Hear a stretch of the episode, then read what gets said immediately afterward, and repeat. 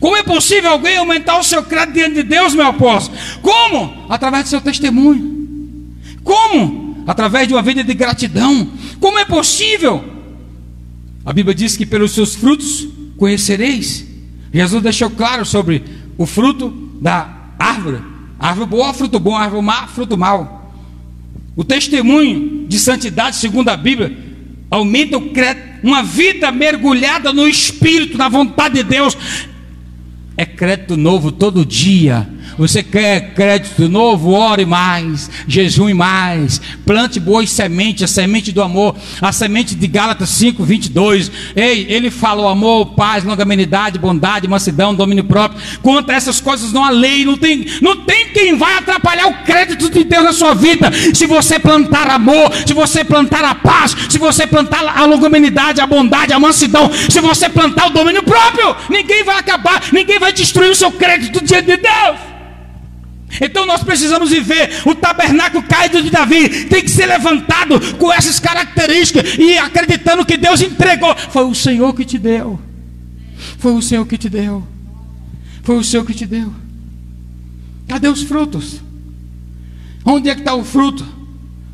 Eu sempre falo para os meninos aqui que eu estou ensinando há um ano, dois, a dez.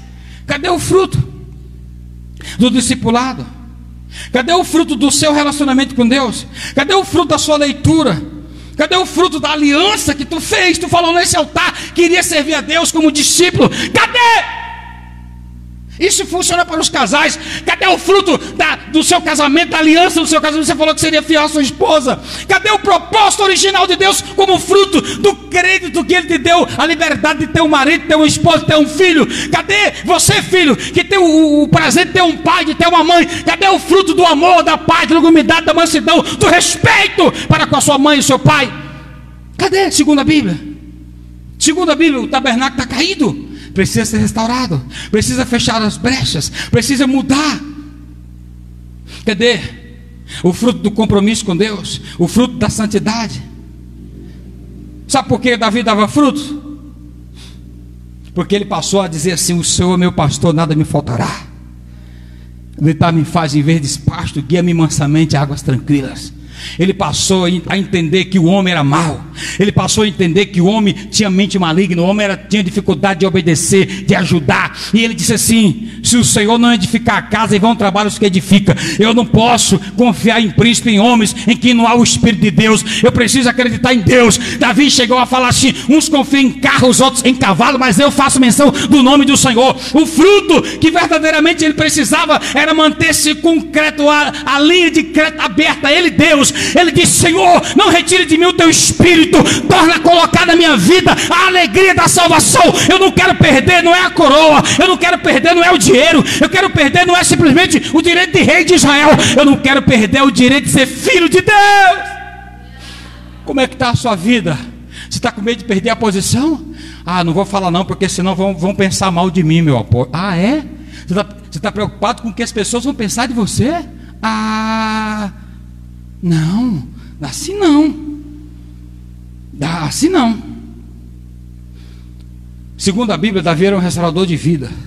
O Amós estava falando das características daquela estrutura. A, em Crônica dos Reis de Israel conta uma história sobrenatural.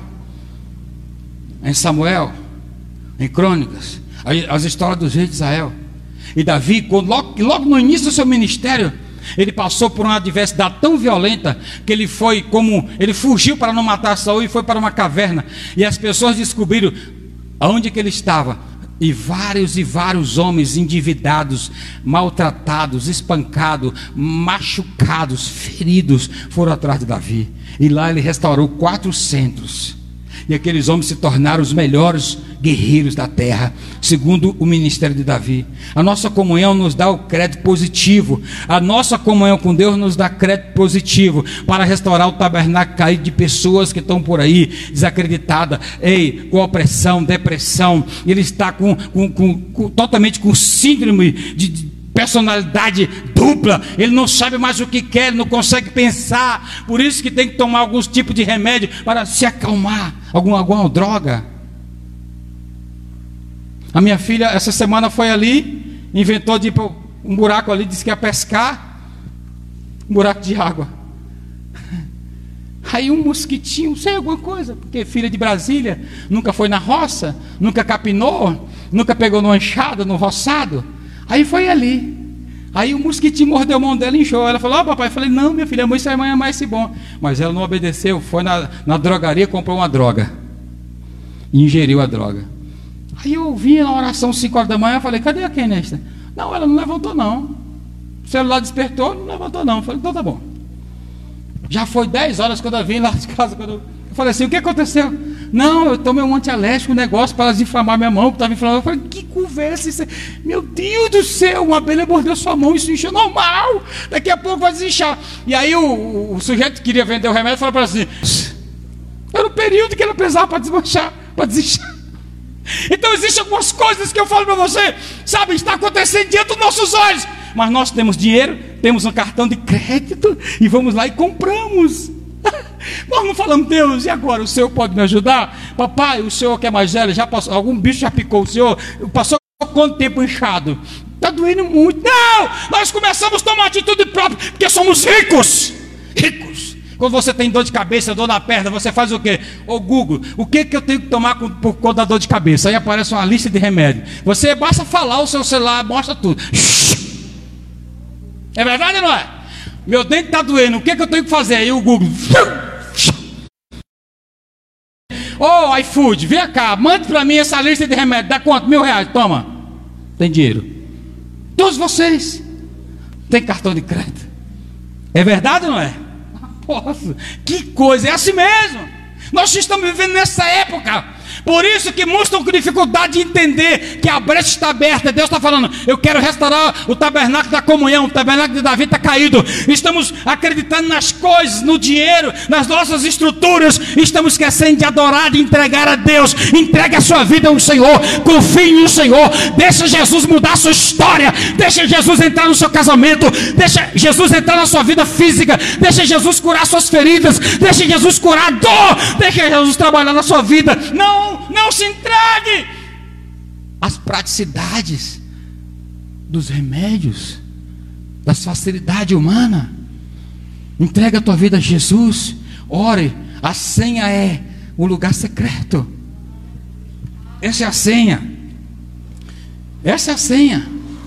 Na realidade, o pastor Lucas teve a revelação no, no período do início do ano do carnaval. Foi, não era bem a senha, era uma chave, né? Era a chave a chave, a senha eu estou usando. Entra no seu quarto.